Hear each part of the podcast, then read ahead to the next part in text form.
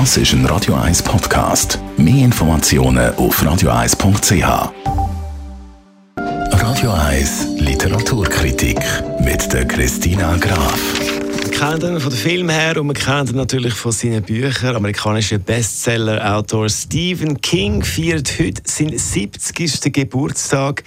Christina Graf, Radio 1 Literaturexpertin Stephen King, das wollen wir besprechen. Was ist speziell am Stephen King? Der Stephen King ist einer der produktivsten, erfolgreichsten und meistgelesensten Autoren der heutigen Zeit. Also er schreibt pro Jahr mindestens ein Buch.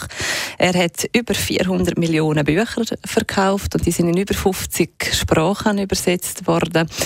Er ist eigentlich, er hat das Horrorgenre, oder? Das ist sein Bereich. So die fantastischen, teils auch ironischen Horrorgeschichten, die er bringt. Und er hat lange als trivial gegolten, das mag auch mit den Übersetzungen von den von ihm sein oder mit den Buchcover zusammenhängen. Und er selber hat sich auch als quasi, äh, wenn man es jetzt mit Messer vergleichen würde, als Big Mac mit einer grossen Portion Pommes frites gesehen von seinem Tun her. Er ist natürlich ein sehr guter Autor mit wirklich enormem Unterhaltungswert.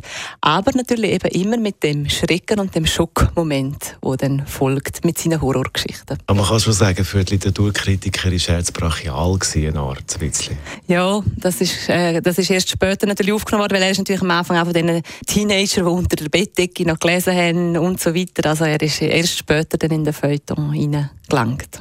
Was ist dein Lieblingsbuch von Stephen King? Ja, das Lieblingsbuch habe ich jetzt bei ihm nicht, weil ich bin einfach wirklich nicht die, die so gerne so Horrorgeschichten liest. Aber letztes Jahr ist ein Mystery-Krimi rausgekommen und der heißt Mind Control.